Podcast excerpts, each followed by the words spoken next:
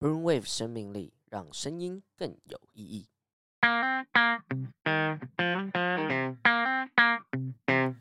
Let's go。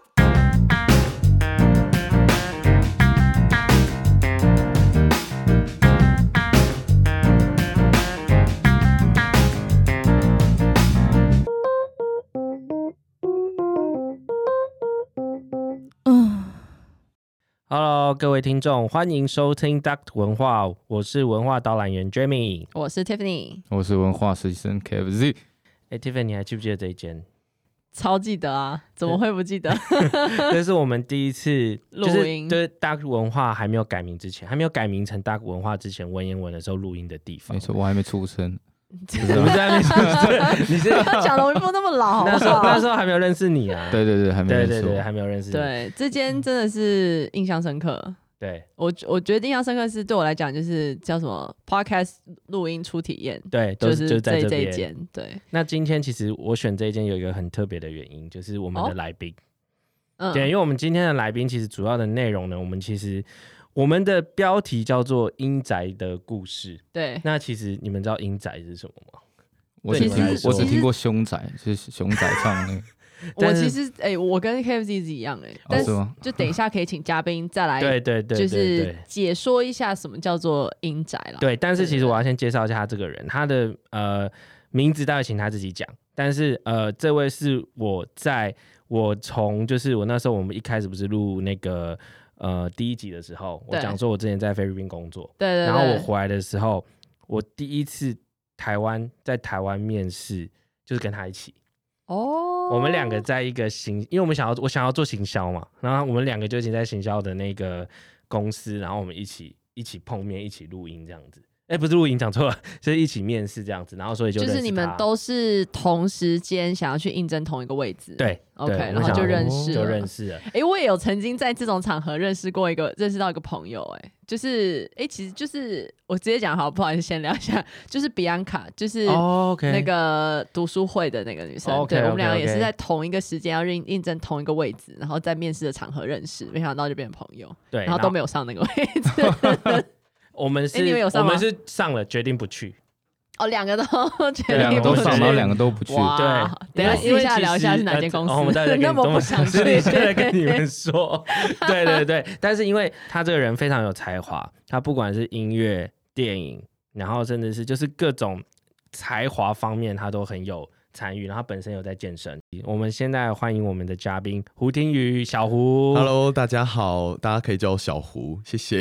那那你先介绍一下你自己，就是你可能现在主要在做什么，嗯、然后还有呃，为什么你会对？因为其实你本身的职业跟这一块其实是很大落差。嗯、对，那你为什么会想要去研究英仔，然后甚至是去探访它？嗯嗯嗯，呃，我现在其实就是一个普通的上班族啦，对，就是俗称社畜嘛。那刚开始其实会想要去研究这个。阴宅这个东西，其实说来蛮话，就是说来话长。我大学的时候念的是中文系，那对文史这个研究本身就没有说非常的排斥，也不能说非常喜欢呐、但就是看到那个东西不会睡着。那有一次就是呃闲来无事，就在研究我自己的家族史，然后发现自己的开台祖他是北台湾首学明治书院。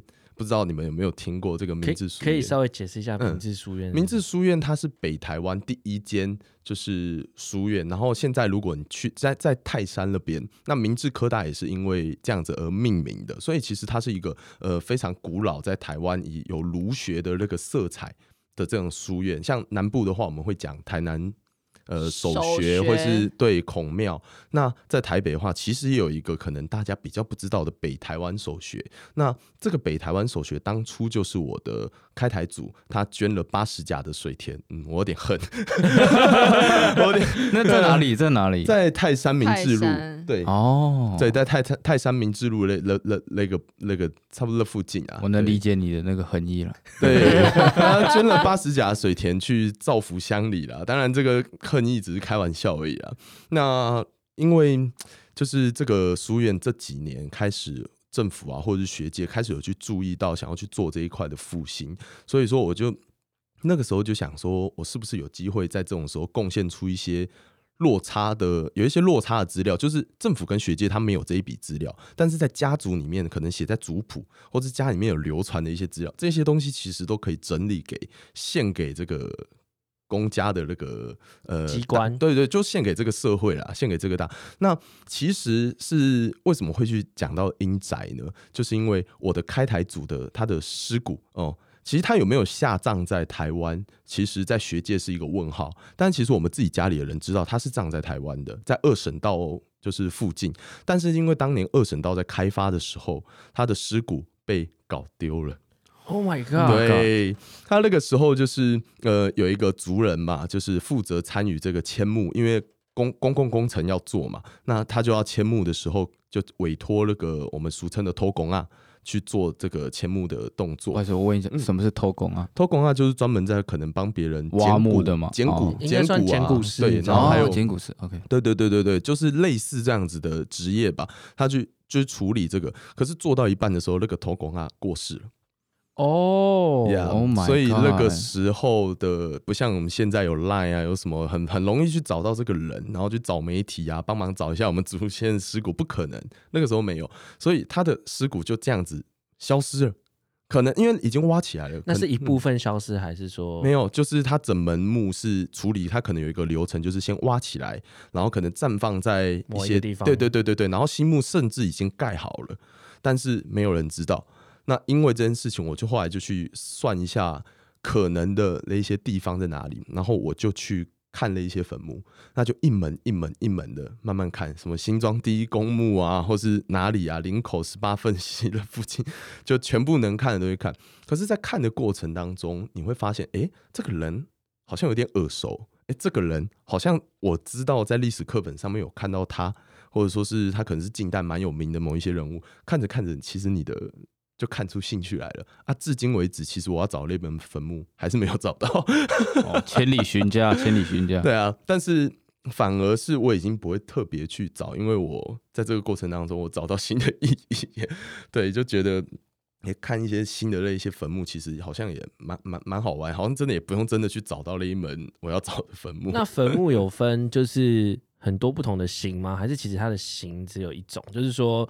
就是一定是可能呃像房屋一样是坐南朝北之类的，就是它一定有一个方位的存在，然后它整的形，还有我我的那个好，我讲尸骨好，尸骨应该放在哪哪里，这些都是有定案的吗？其实在，在呃以宗教信仰的这一块下面，一定有，它也不会有一个特别说要人要摆哪里，因为他们有很多说法学说，什么峦头啊、理气派啊，然后你说木的。构造结构，它不但会因为你可能今天是南部、北部就有所不同，甚至还有就是不同的时代，它有流行不同的功法，那做出来的那个样子其实也会不太一样。而且有一些的坟墓会看身份，你是什么身份的人呢？你才可以去造什么样的坟墓。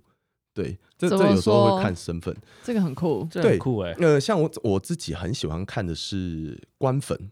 有古代的官坟，就是大概在，因为台湾能能能夺古，其实也没有办法夺古了，就是可能比如说清代。那我这边就，呃，我举一个例子，台湾第一个以台湾籍考上进士的一个人，他历史人物，他叫做郑用锡。那这个郑用锡呢，他也曾经担任过明治书院的那个山长，有点像是就是客座教授啦。对，那等于是在那个时代，他属于学问非常的高，学士这样子。对对对，他是呃进士啊，进士。对对对对对。那这个他还曾经因为好像是鸦片战争的时候有防守台湾，所以说他的官阶都还蛮高，而且有赏戴花翎。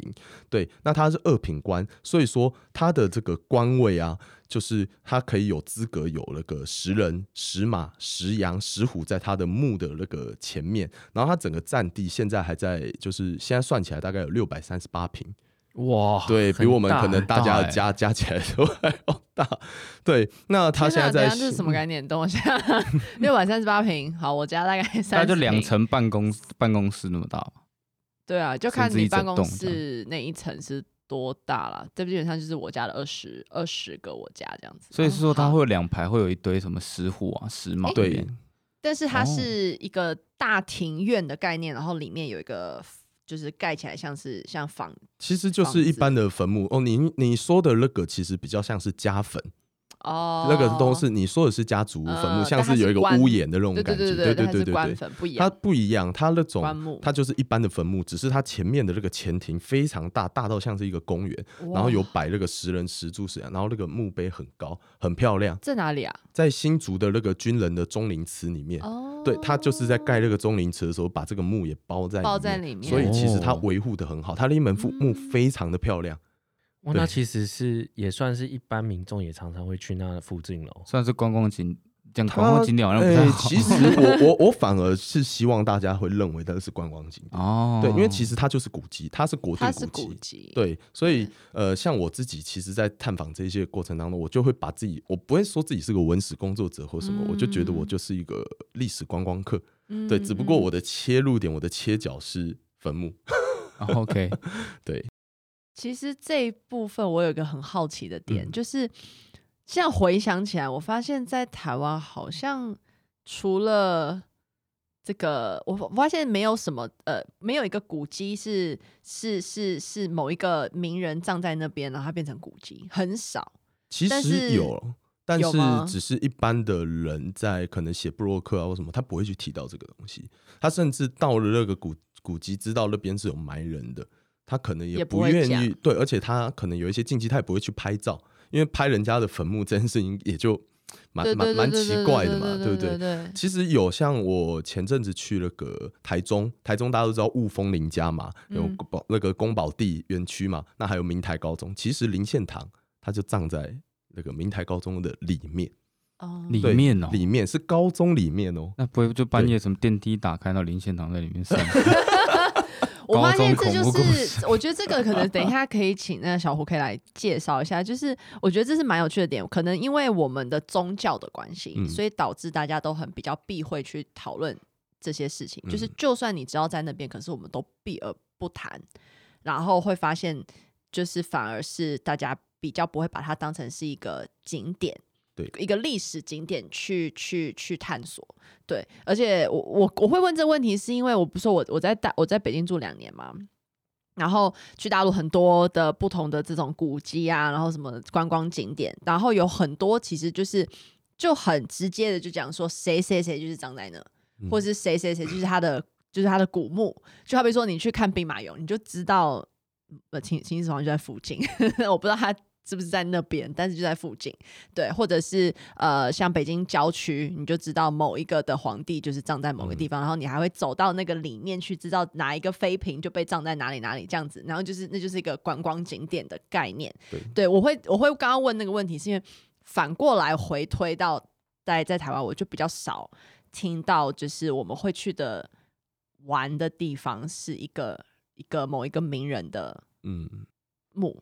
对，呃，因为台湾的其实它毕竟它是从明代过后才开始有一些汉人的活动嘛。那其实，在久之前是原住民，可是他们的墓葬文化跟我们的就不一样，他们没有文，有就是没有文字的会去记载这样子。嗯、那到台湾来之后，其实这个时间其实也不是说很长。然后以前台湾它农业开垦社会，所以你说真的要出一个呃像他们的那种呃对岸的那种帝王陵或什么，其实，在台湾你可能顶多除了国民政府之后的一些比较大的人物，或者说是呃可能，可能对台湾比较有贡献的一些学者啊，或者对他变成说是乡绅啊、士绅或是官。那最大在台湾的话，也是在金门啊，金门有一个鲁王墓。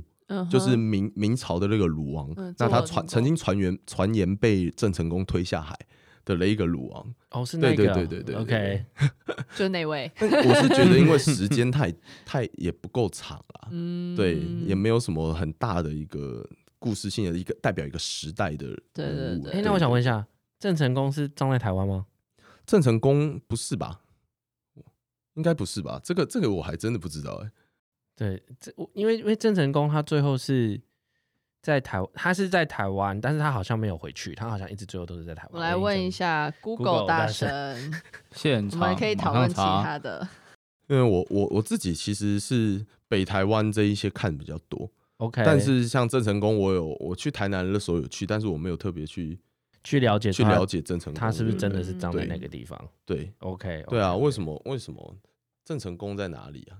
问一下 Google 大神。对啊，问一下。但是其实我对古墓这件事情，就是呃，像好嗯，我想要讲到就是比较贴近生活的部分，就是比如说我们大家都会说知道台北市哪里哪里就是有一片，就是山，就是这一片就是古墓，哦、然后山就是这边就是古墓，然后呢，我们都会尽量去。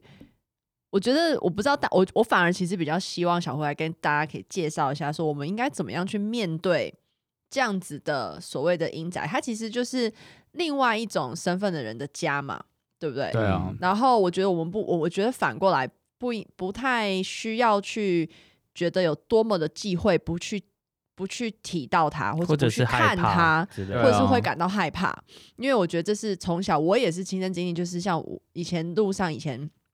就是有人逝世的时候，一定就会有花车啊什么的。然后我不知道你们会不会，但至少我们家的人都会讲说，哦，不要去看，或者是不要去，对，或是经过他们在办那个的时候，不要看。对对对对，像我必须还讲到，even 到现在，我阿姨就是我们经过那个呃民权东路建国路口那个第一殡仪馆，殡仪馆，嗯，然后我阿姨是严重到，就不是我另外一个阿姨，就比较。难搞的阿姨，那些听众都不知道哪一个阿姨。对对对，他就是说，他经过那边，他绝对不会走那个门口那边，他一定会是绕路的。哦，对。然后我是蛮想要知道说，说、嗯、我我个人是觉得这种事情，我啦，我会觉得我会把它分成，它就是也是另外一种的生命，只是用不同的。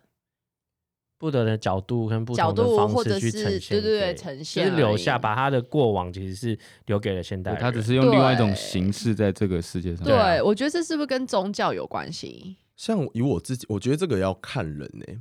对，像我自己的话，我比较读诶、欸，比较信的是属于佛学那一块。嗯嗯。所以说，对我来说，其实就是都是空，你知道吗？就没有所谓的。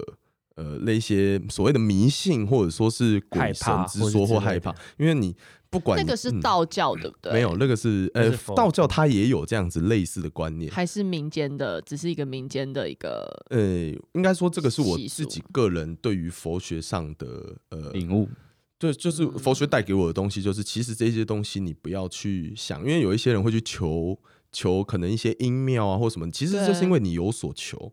所以说你会有一些执着的一些在，可是当你今天自己的心态，我就是我也不相信什么鬼神，我就是觉得我在看一个历史的古迹，我只是觉得就是不会有任何东西会呃影响到你，你就是你就是你，你就是在做你自己的事情这样子。我也觉得是这样，对，但是对，就是还是会有这种所谓的民间习俗的这种传言，就是你知道，而且再加上我相信。不管以前啊，可能会是透过新闻的方式，嗯、或是透过这种一传就是以讹传讹这种方式，耳濡目染，然后就说啊，你做了这件事情，然后呢，你可能后面就会怎样怎样怎样，然后这样就越传越大，越渲染越来越越深，对，就好比说被呃。鬼遮眼吗？对对对，之类的这种，我觉得那都是心理在作祟。我举一个例子好了，因为以以这一年一年多来哦，大家其实对于那种什么叫做流行病都很有概念的嘛。欸、对，对，其实你以前应该有听过，就是如果家里你有带伤，你可能几天内不可以去人家家。有，我家就是对。对，其实你现在放到流行病的这个角度，你觉得是为什么？因为你身上可能有带源。对啊，对，那有人家里面其实他是病死的，嗯、但是古代看不到什么叫病菌或者细菌，嗯、他们可能会认为就说那个叫晦气，所以说呢，你可能遇到送葬队伍里面一堆家属，其实很可能都有是某一种流行疾病的带源者。那我们将回推过来，其实他们不知道原因是什么，可是他们的结果是有效的，所以会流传下来。对，那我觉得这样子去想，我觉得可能就没有那么的，对、就就不会不会去害怕这种东西。嗯、我就口罩戴好，勤、嗯、洗手，保持卫生间，就就就好了。你、欸、这样解释，我觉得很通，非常的合理。对对，就是。这就是我刚刚讲的，就是很多时候有些事情是 一直流传的，不知道几十年或甚至几百年下来，然后就完全变形了。就是他可能只是想要去避免很多其他的事故发生，保护了保护了，然后处于保护的保护的那个状态，这样变，然后变相了。对对对对，但是过去是因为科技可能不发达，或者是医疗医药不发达，当时就是用这种方式去，就是一个经验论啊。我我就不要去接触商家，哇，我真的就不会得病啊。对啊，了解，有大数据的概念，这样可以，这样可以。好，我回回到那那让我请教一下，你你身边有 team 在帮助你研究这件事情，还是你就是一个人，然后就是今天我定了定好这个点，我今天就就是下去，比如说台中啊、台南这样子。那有些时候其实它就是一个临时起意。其实有很多的呃，我中文系的可能学弟妹啊，或者说同学，他们其实对这个有兴趣，但是还真的没有人真的就是其他的这一些人进来跟我一起去看。而且我其实不会特地只看坟墓，我可能会包一个。观光行程，对，比如说我去巴黎看一个呃乡绅的古墓的时候，我会顺便去老街或者去哪里。对，我不会只是去一个坟墓，因为其实真正的古墓它不会葬太深，因为古代的交通不方便，哦、所以它离可能老街或市区其实不会太远。我这说得通哎，对，难怪我家旁边都是，他家就巴黎，对，我家就是在巴黎。那那我我可不可以再再再拉回到最一开始，我们怎么样去讲到阴宅这两个字？就是我觉得听众朋友应该会想要知道，我们要怎么样去面对这两个字？他应该是怎么去定义它？还是只有我不知道阴宅这两个字是什么？其实阴宅哦，就是呃。我只能这样讲，它就是坟墓嘛，然后也是我们生命走到最后的，然后把我们可能身体留下来的，就是放在一个地方。对对，其实它就只是相对于阳宅的一个概念，它就是阴宅。嗯、那阳宅买不起买阴宅，嗯、大部分都开玩笑，开玩笑是讲，对啊，它就是嗯，呃，理解。那其实像现在来看，其实还蛮多，就是大家都会最后是火葬，然后放在灵骨塔里面。对，那是不是会？呃，其实对未来，可是以后来说，像这种呃坟墓形式的呃埋葬方式会越来越少。哎、欸，这个其实我觉得这是肯定的，因为现在不可以、不能、不能再土葬嘛。就算你土葬，可能也是要在固定的地方，然后几年后，嗯，你就必须要，要搬迁。对对对对对。哦、那我自己在看坟墓的过程当中，其实我本来也是比较喜欢看所谓的古迹式的那种。坟墓，而不是一般的可能。我懂。对现代人的那种、嗯、那种坟墓呢，当然灵骨塔我也比较没有兴趣，因为灵骨塔其实也没有什么格局好、嗯、好看的啦。对对对。那讲到这个，我真的很想问，就是你怎么样去选择你想要看的阴宅是是谁的，嗯、或者是是某一种历史，就是你的你的灵感来源是哪里？然后另外一个就是刚刚讲到格局这件事，嗯、我就想说哇，就是阴宅绝对也是，就我们阳宅就讲风水嘛。有讲格局嘛？那英仔绝对也有。那我觉得这个一定会有他的一个就是故事可以分享。有，我先回答你为什么我会想，呃，我要怎么去选择我要去看谁的坟墓？其实也是随心所欲，因为这个就是一个兴趣。我不会特别说，呃，我要去做把那个时代的人全部都看完，因为你看不完。对对，而且你会没有办法选择。再来就是因为我是一个上班族，所以说我可能只有。廉价没有很多的时间可以可以可以去看的、啊，那我当然会先从一些比较大的人物下、嗯、下去看，比如说像我刚刚提到我去台中，嗯、那我就会去看一下林献堂，或者说他的父亲林文清，就比较没有人知道他的那个坟墓，那我就可能会有一个一贯的主题，把他们家的人在这附近的我查得到在哪里的，那我就会去把它看完，那或者说是哎、欸、在台中，那张雨生也在台中啊，有雨生园啊，啊那就也就顺便去这样子，所以是蛮蛮。蛮随心所欲的。那他们就比如说，刚刚你说你会去看林献堂，那林家的坟墓的格局都长得一样吗？哎、欸，不不一样哎、欸。他们像林献堂的话，他是他们是藏家族墓，他是嗯、呃，你去看到林献堂的坟墓，其实他是在那个坟墓的右，他有三个墓碑，他是在右边的那个墓碑，中间的话是那个他们家的那个罗太夫人，是好像是他的阿嬷吧。对对对对对，他们就是葬葬一起啊。那他那个也是曾经因为九二一其实有损坏有重修过，对，所以格局格局不一定。但是因为我也不是地理师，就是所谓的风水师，所以我也不会看到非常的细。那你平常会看的那一些细节，或者就是你自己在看的时候，因为其实你也会去研究它的历史故事嘛。那你故事了解之后，你再回去看坟的时候，就是你所注重的重点会在哪里？其实我觉得这个东西会比较是情感面的东西，嗯，就是我今天如果是呃喜欢读历史的朋友就知道，我今天看那个故事啊，有时候看到最后会蛮也蛮热血沸腾或者什么的。可是当你今天看完这个故事，然后去到他的坟墓的时候，那个那一个曾经活生生的人，他现在葬在你前面这个土堆里面，其实你跟他就是隔了时间的这样子一个隔阂，但是其实他离你非常的近。那我觉得在那个。就是喜欢历史的人就知道，这个历史情怀就完全不一样。就好比说，你去某一个古迹，某一个你曾经很崇哎、你崇拜历史人物，他曾经生活在这里，这是他用过的东西啊，走过的路，对，就这个这个感觉会比较浓厚一点啊。所以你的意思是说，有可能现在葬在那边的人，他其实是可能其实平常他在那个时代，他已经是住在附近的人，然后甚至是在附近生活的人，所以你你可以是透过这样子的一个。旅行，然后去了解他过去的一些状况，这样子。诶、以以以古代来说，因为交通没有办法像这么便利，而且尤其是像做官的，好了，他们一定会有一个他们所谓自己的一个园区，就是很大的那种那个三合院啊，或者说是甚至建建整个园区这样，然后整个家族住一起。所以通常来说，就好比说，呃，我刚刚说的那个郑用喜，他葬在新竹，那他其实还有自己的一个房子，现在也还在整修，叫进士地，在那个。新竹市区的附近也会有一间房子。其实你等于是你在那个附近，很多地方的古迹都跟这个人会有关系。对，那像我自己的开台祖父桌游，其实他在除了在泰山有捐一个明治书院之外，新庄有一个武圣庙嘛，那边有一个夜市，就是新庄夜市武圣庙，武圣庙也是他捐的。然后五股的西云寺、淡水的银山寺，因为他是当时是开垦整个大台北，所以也。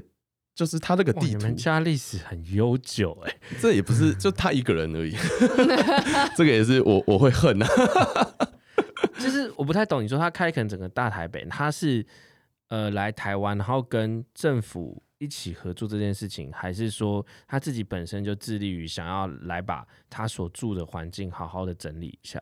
依照我们现在的推断，他也其实是在大陆已经成家立业之后，他才大概可能四十几岁的时候来台湾，然后去在这边等于是和别人合资垦号，然后。再开始做生意，嗯、在泰在泰山这一带、啊，那应该不是国民政府的时代，不是这个是清朝的，对清朝的，对对对，大概因为像那个明治书院，它大概是在那个就是清清初的那个时候就就建的，嗯、对对对对对，四几四十几岁，其实在那时候算蛮年长的。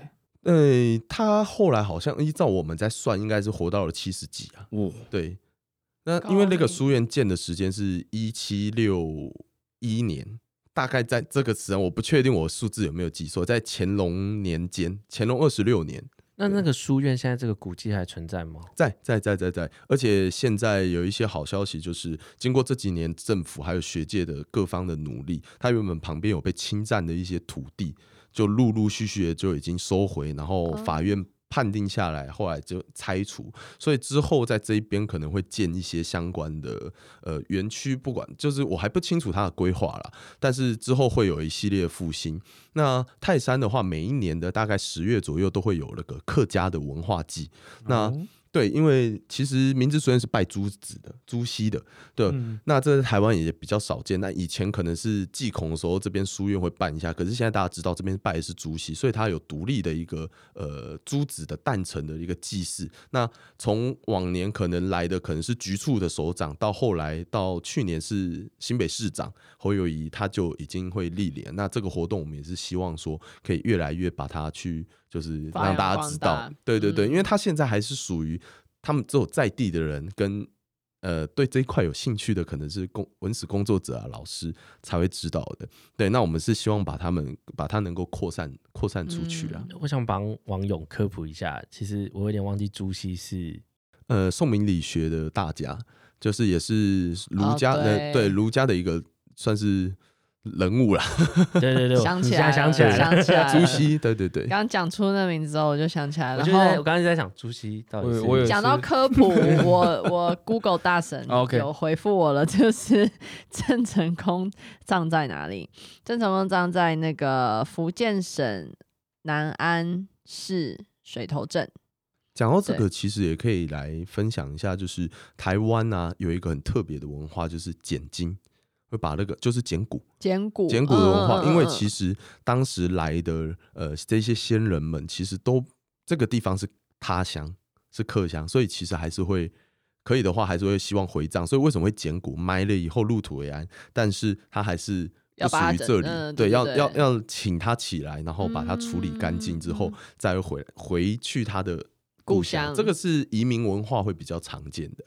有诶、欸，讲到捡骨这件事情，就是我们家也是，就外外婆去世的时候，也有被就是提提醒，就不是提醒啊，就只是建议说我们可以做这件事情。嗯，但是其实后来就会发现。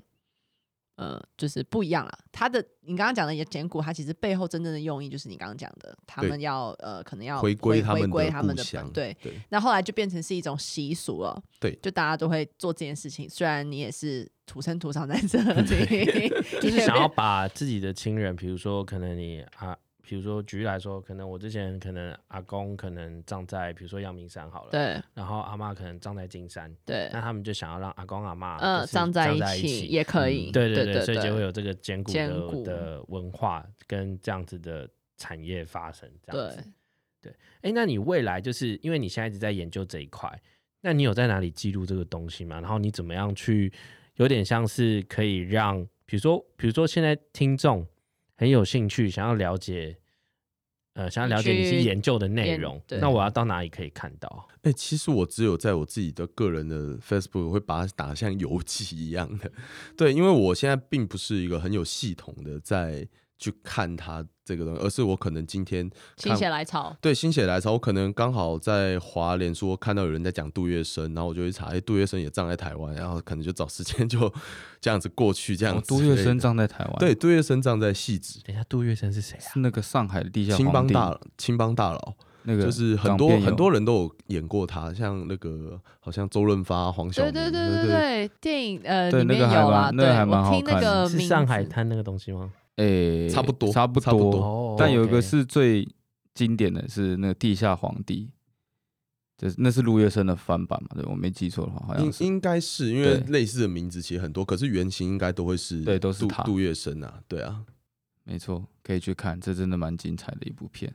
但我不知道他葬在汐止，离我上班好近。他葬在，他是葬在戏子啊。他后来娶的一个那个老婆就是京剧演员，对对孟孟小冬嘛，他是葬在树林。那有时候我就会依照这个脉络啊，两个地方可能分不同天去，然后也会再去 Google 查一下，哎，这附近是不是也有什么呃墓啊，甚至是呃肉身佛 之类的那种寺庙，然后我就可能会安排这样子哦，顺便一起去。那你以后可以带团呢？我是觉得可以带团，我也是这么 觉得。你就你就今天哎，今天临时开团的时候一起来的，没有我开过，不会有人给你哦，是吗？大家就我才不要跟你去 看什么死人骨头这样子。可是你，可是你旁边，你旁边你都会去看他一些老街啊，然后去看一下观光行程。那就你，那他们只会在那边等我。他们会因为去看那个很快，就看坟墓，其实可能就二十分钟、三十分钟。除非你今天要了解这个墓整个结构、建筑什么，你做很多功课，不然其实你不会、不会、不会看太久。你其实，其实你只是想要找到他，然后。离他很近，对，这个是一个，这个是最大的重点。那当然，建筑会去看，可是其实，因为就像我刚刚说的，近代的这些坟墓，其实它的格局越来越都不是那么的讲究，甚至是那一片墓园，可能就，尤其是我看，可能一些国民党的就来台以后的这些大人物，他们甚至坟墓都是同一批人 建造的，所以其实也没有什么好看的，反而就是那种历史情怀会比比比去看那个格局还要来得多了。那我想问一下，就是你看到现在台湾最早会有所谓的坟墓，就是有阴宅这样的概念的，是大概哪一个时期开始？其实我觉得，呃，应其实应该是这样讲，只要有人为活动，你会发现全世界各地都本来就会有这种墓葬的文化。对那其实台湾要比较早的话，你可以去像台南的附近看，嗯，因为有有很少会可以看到明代。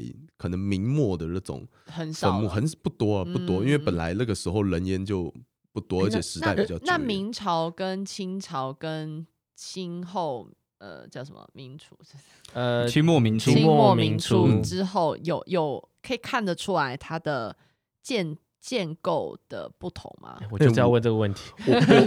其实有，像我刚刚说，我去巴黎看的那个雷门坟墓，它是一个乡绅，那它跟也跟明治书院有关呐、啊。那它的那个。那个坟墓在建造，它的土在堆的方式，就可能是其他时代都看不到的一种特殊的功法。当然，我也我也不是这个专业，所以我也不太清楚那个功法是什么。那这个功法的确，我在后来其他的所有的坟墓或古墓就再也没有看过。那形状是是哪里不一样？它就是表面的纹路跟它那个堆叠的那个方式土土，它的那种粘土在混凝在在堆叠的时候，它的方式可能用的是不同的功法。哦，对对对，那它可能对于像专业的文史人而言，它这个是很有价值的一个东西。对。但你刚刚说不同的功法是指说我不同种类的土混在一起，还是说你所谓堆叠是说我第一层长的形状不同？就是它那个木的后面，它有一个呃一些建筑，它的功法它不是使用。常见的一些可能就石块啊，或者说是去堆叠，它可能是用土，然后用夹板去合板，哦、然后去去去夹成的。对对对对对对对，它就是不像我们，比如说我们现在可能去扫墓，我们看到就有用就是瓷砖啊，砖对，就是弄这个也只是常见的一种坟墓，有的会用那种就是有点像军人的那种碑呀、啊，或者说是各种形式的，其实都都有啦。对，那我个人还是会往那个。官坟老老的那种清代坟来看，比较有历史性的。对对对对对。那你刚刚说台南那个，就是你可以看到那个明代的坟墓很少。对，但是你怎么去分辨它是明代？墓碑上有写。哦，所以墓碑上写的就是时间吗？不是下葬时间，下葬时间。可是我必须要说的是，因为那个时代在台湾没有什么所谓的像清代以后会有那种很大户的那种人家。因为因为比如说，嗯，比如说比如说好举例来说，像我们上面不是都会写什么祖籍？对啊，哪里？对，那然后会写呃，假设爷爷奶奶的生辰，然后会写他去世的时间，比如说什么同治啊、光绪、几年啊几月，对对对对对，会有啊。可是后来因为会有地震，台湾在地震带会有一些地震，或者说年久失修，其实后人他也没有这种文化保存观念。我谁要我家的东西变成古迹啊？那就只是坟墓而已啊，也不会有人去想要自己家的东西会变古迹，所以他可能。在就修缮的过程当中，其实它已经破坏了它的原汁原味了。对，它可能重修过了墓碑，重修过了什么，甚至已经原本下葬的地方不是在这里了。对，蛮有趣的。但那我们现在大家比较常见到的墓碑的这种形式，大概是就是。清末民初之后的嘛，还是我们有没有什么特别的？因为我们的形状跟好像，其实说真的，全世界都都都不一样，都不一样，因为都都是因为每个这个人文习俗不一样。可是那我们的这种形式大概是什么样？什么时候流传下来？大概就是变成到目前为止固定就是这样。其实你会看到大部分的墓碑长得其实真的就是呃。那个、那个、那个，对对对，那个样子，像我自己的，其实我爷爷生前的时候，他就是专门在别人帮别人盖坟墓的。哦，对。但是很好玩是，呃，有一次我去扫墓，这是属于我们家的坟墓。我去扫墓的时候，因为勒门也是我我阿公盖的，嗯，然后我就看左右两边别人家的坟墓。嗯长得一模一样，我就知道那也是他盖的。其实到近代以后，因为就是会有比较那种工程的观念啊，会有供应商啊，会有什么，所以其实那个我觉得已经没有什么好去看，它就是造出来生产线，对对对，它有有一点有一种产线的概念。可是假设我们现在去看的，跟你刚刚讲到的，假设我们回到清朝那时候长的，嗯。的当然，因为中间有科技上的不同，可能使用的原物料不一样，可是长的样子呢是一样的，还是有这个我没有到特别的研究。但如果你去看古代，如果是大户人家的墓碑，你可以去这个算是分享一下，你会发现它很高很大，然后它有的有的就是方方正正，有的也还是圆的部分。但是这个我没有特别去研究说它是否有格局上不同，因为我。刚刚就是说的那个清朝那个有那种石人石柱子，它里面其实也没有不会特别去规定你的那个墓碑你应该要长什么样子，那可能会跟呃我不知道有跟习惯会有没有关系啦，对对对。嗯，因为我不知道，就是大，因为其实说真的，谈到阴宅这件事情，一般都是。呃，你我相信大部分人生前应该不会去选择自己之后 想要住什么样子的地方，这是有钱的话，应很多人其实会，有些人会、哦，甚至他活着的时候就要把自己埋进去，那个叫造生机，就是什么东西？造生机？什么？就活着时候，活着的时候，就是风水上有一种就是秘法，但是这个就是民间传说，大家听听就好了。就是你在还活着的时候，你就找一个风水宝地，然后在那边建一个假的坟墓，但你可能就。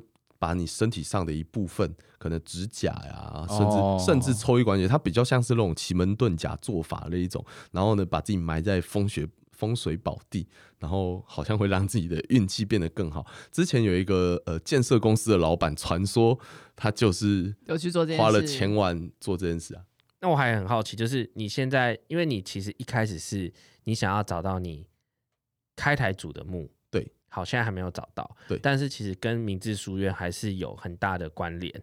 那你在接下来的研究，你希望未来它能够达到什么样的目标吗？其实我自己，因为我会拍影片嘛，所以我其实在想的是，我很想要帮这个明治书院，不管是它的历史这一块，或者说它现在活动也好，或者是它在复兴的这个过程也好，其实我会想要去拍一个像这样子的纪录片，然后把一些资料汇整起来，看可不可以浓缩一些精华在这里面。那当然，也就是会想要让大家更有机会来认识这个明治书院，然后他可能当年其实在。北台湾的这样子的一个地位，因为当时北台湾的人是没有地方可以去念书的，对，他是台湾北北台湾第一间让大家来就是有机会念书，它是一个造福相连。那我觉得以前大家对这个东西，可能因为大家以前不是很重视台湾史啊，对，那其实如果你以地方台湾史地方志来说，北台湾你一定会去提到明治书院。对，那我会想要把这一块去推，再更更推出去。那我想再问一下，明治书院的师资怎么来？嗯。因为你说它是第一间书院，那它是由乡绅来上课嘛？然后它是用像速修的方式，其实还是会有一些地方的读书人。对，等于是说，呃，像像以前你其实有识字跟没识字，这这个就是零跟一之间的差距了啦。对对对，那那个不过那个年代在教的其实也是所谓的儒学啦。对，我个人觉得我最最最好奇的点就是，像好比说现在的人已经慢慢不会选择，不是不会选择啊，还是有人会去先去预设好，就是预准备好他未来要住的地方。大概长什么样子之类的，生前契约，对对 对，或是或是或是买，对，对不对？但我觉得现在慢慢已经倾向就是，比如说什么树葬啊，对，海葬啊，天葬啊，对对对对。那我觉得，其实我觉得某种程度上，我觉得蛮可惜的，因为变成说，如果像以刚刚小胡的这种理念的话，其实我如果我们是树葬或者是海葬，其实后面的后代的人就没有一个地方可以再去跟我们现代的人有一个。接触接触或是一个连接了，我觉得会换一种方法了。以前你看，我们现在可以透过电影或什么的去了解一个历史人物，我们留他们，我们也可以现在可以留下影像，对，留下很多的东西。但是以前人没有，他真的就走了以后，甚至连他的诗书什么都很有可能会散佚。那个坟墓其实是难得被留下来的东西，但其实每一代都有都有这么多的人，就是会来来去去，所以我觉得也不用特别去呃。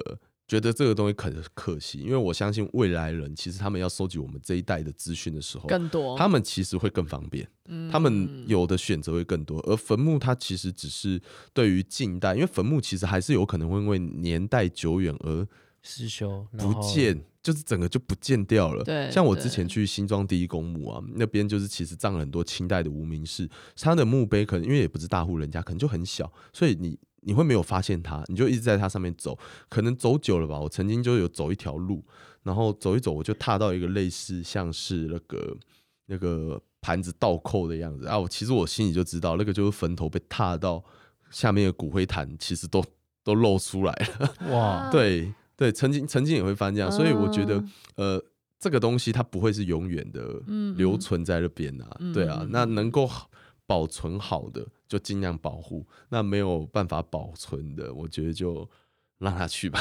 嗯，其实有时候反反思会觉得，其实那种心灵层面其实也蛮蛮蛮好的，就是他不会受到影响。缅怀，对对对对对。然后真的是有被保存下来了，可以让人家好好的了解。对，现在科技发达，都透过这些数电子化的，甚至是可能在保护好的那个坟墓的。附近可能就是弄一个电视墙，啊，对，我搞不好以后就是那个坟墓就是一个电子荧幕，然后 人工智慧就把他的思想直接存在里面，然后可以直接对话。但是现在已经有类似这种，就是你说的荧幕这件事情，就是我我爷爷奶奶是在台中的某一个灵骨塔，那它基本上灵骨塔就是一个大家聚集的一个一个地方嘛，对不对？那呃，你那大家都可以进去里面。有好多个大厅，你可以去去去预约，你说，假设我今天我有每人就有一个小一家人一小时的时间，你可以在这个大厅里面去做祭拜的动作。那这祭拜动作他怎么弄？就是每个人都你就是可以预约这个房间，然后你就告诉他你有号码，然后就调资料出来，然后我就会在荧幕就是电视荧幕上面就会看得到我爷爷、我奶奶还有我叔叔的的照片，然后你就是用那个厅去做祭拜，就这样。我突然想到一个，所以以后就会在进化，就像你刚刚讲的。突然我想到一个 idea，就是搞不好可以做一个 podcast，就是以后如果有个人快去世或是怎么样，我们就可以生前访问他。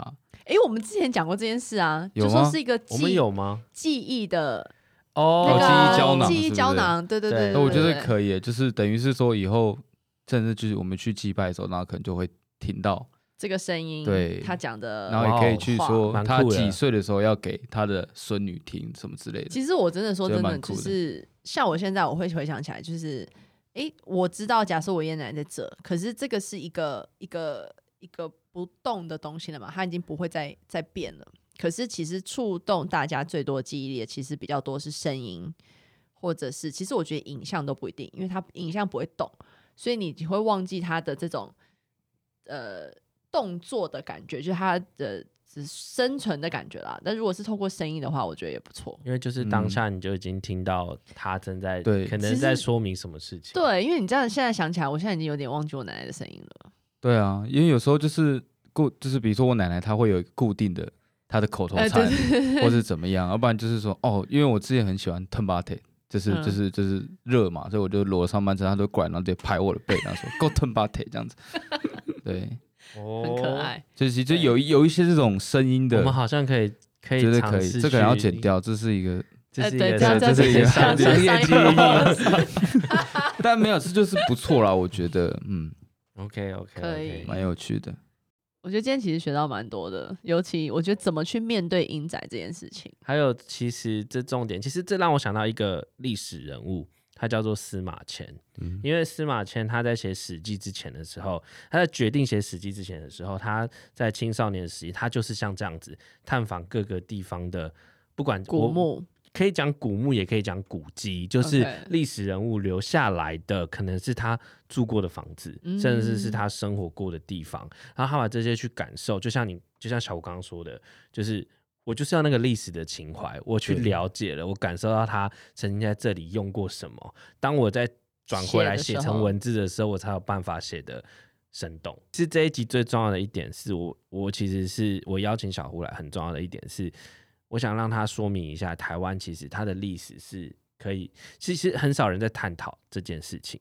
对，应该说太探讨就只只有在研究这这方面专业。其实一般人对台湾的历史，因为课纲的关系，我们会三七五减租那种东西。对，我们会去读的可能都很小一一块，或者说是因为相对起我们还要学中国史那么源远流长的一个历史，那么多的细节放，然后对比之下，台湾好像。没有什么东西，可是如果你从你自己的一个乡镇，或者说你从你自己的家族背景去出发，你会发现其实每一个呃乡镇或者说是你们自己的家族，其实都有你们属于你们的一个故事。呃，可能它不一定是很大的一个说什么丰功伟业，可能就是哎，你家族曾经以前在这边做过什么什么事情。那其实这个都是属于地方制的一个范围。对对对对对，像我们胡家后来从泰山迁到板桥，其实就跟板桥的林家。有一些呃往来，对，有一些渊源，有一些故事，所以说它其实都会有一些脉络。其实每个人，我相信去找，其实背就是每个人的背景，都还是可以去挖出一些故事来。对，那只是因为现在大家可能对这个东西的兴趣还没有那么高，也不知道怎么下手了。因为其实很多人的族谱可能都已经不见了。对对对，所以其实然后甚至是有些很多。呃，小孩其实对可能阿公阿嬷或者是老一代的故事没有那么多的兴趣，没有去问去了解。但其实如果有一个人可以把这个东西记录起来，就像你刚刚说的地方志，我觉得这件事情讲的很好，跟我们现在做的事情是一样的。对，真的要把很多的呃，我觉得可以刺激大家去。呃，从自己身边开始找起，不需要去想到多么的复杂，或是多么的大。对，对小比如说刚刚小胡在讲，我就突然在想到，哦，我从小在新店长大，我现在完全不知道新店到底有什么样子的，就不要想说历史哦，我讲近代史，嗯，就比如说我听我的邻居讲说，新店曾经就是全部就是田，完全就是不像现在什么中央新村那边全部盖了密密麻麻的房子，嗯、对。但是那个之前它是田，那我就想说，讲到田，就是它一定有某种的呃一种一些故事。在，比如说最早作物啊，或者什么之类的，或是最早在那边生根的是哪一家家族？会有什么样子的人会到那个样那个这个地方去开始在这边发展，然后去或者他的地是怎么来的？比如说，就好比说是，诶，是是政府的吗？还是他当时有什么样子的？故事去圈圈地也有可能，对，就对，像是我自己，我举一个例子，像我的祖先他建的那几个建筑物，其中有一间在淡水，叫银山寺，在淡江附近，有没有印象？我没，我不是淡江大学的，我我没，对对对，他那个他那个字就是一个就是一个井，在一个那个。义义字旁，左辅右翼的那个义字旁，oh, okay, 对，那个银银山寺，对，那那个银山寺其实它的它叫做汀州会馆，就是专门让当时汀州的人来一就是渡海来台的时候，oh, 先在那边可能借宿，然后呃去呃借个盘缠呐，然后去创业，就是一个新手村休息的一个地方。哦，原来有这种地方，对，那其实。每一个地方为什么有？所以有一些地方，它可能是某一个姓氏都会在那边，对，对，或者说都从事某一件事情。比如说这边以前盛产什么经济作物啊，那他们可能这一群人其实以前。家族上面全部都在做这一个的，或者说它周边相关的产业。但我就觉得从这个角度，其实每一个地方或每一个人家里都应该还是可以挖得出故事来了。嗯，对，我觉得已经找到下次再邀请小胡来的一个很棒的内容，就是讲一些这些地方志，就是可能哦，这个很不容易耶，就是你可以准备一些。我我我都说我自己是个历史观光客而已，我只是个观光客。我们大家其实也都是 观光客，连历史观光客都还不到。对啊，先从家里附近开始。对，先从家里。比如说，我们可以因为这一集而发现，我们可以去探讨一下我们自己家里附近，maybe 可能有一些有趣的故事可以分享给听众。对，没错，不一定是那种丰功伟，就是小故事。对，小故事，对，就是很有趣。然后其实可能影响了哪一些人，像这种就还蛮有趣的。没错，让听众不再是过客，而是开始变成历史的观光客。哇，没错。哇，醒了，不好意思，我 终于醒了。我刚刚都有在听到，很认真在听。看一下五十五分钟。今天真的很感谢小胡来我们节目，我们相信之后会有更多的合作。谢谢，谢谢。对对对对，相信听众朋友应该也会有一些一些。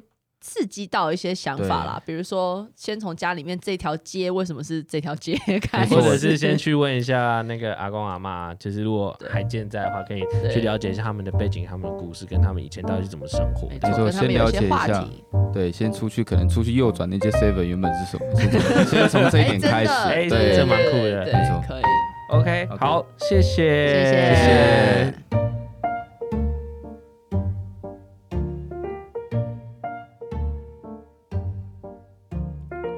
各位听众，还喜欢今天的节目吗？欢迎到 Apple Podcast、Spotify、Google Podcast 上面搜寻 Dr. 文化哦，并且给我们五星评分，并留言告诉我们想听到什么样的文化节目呢？赶快告诉我们吧！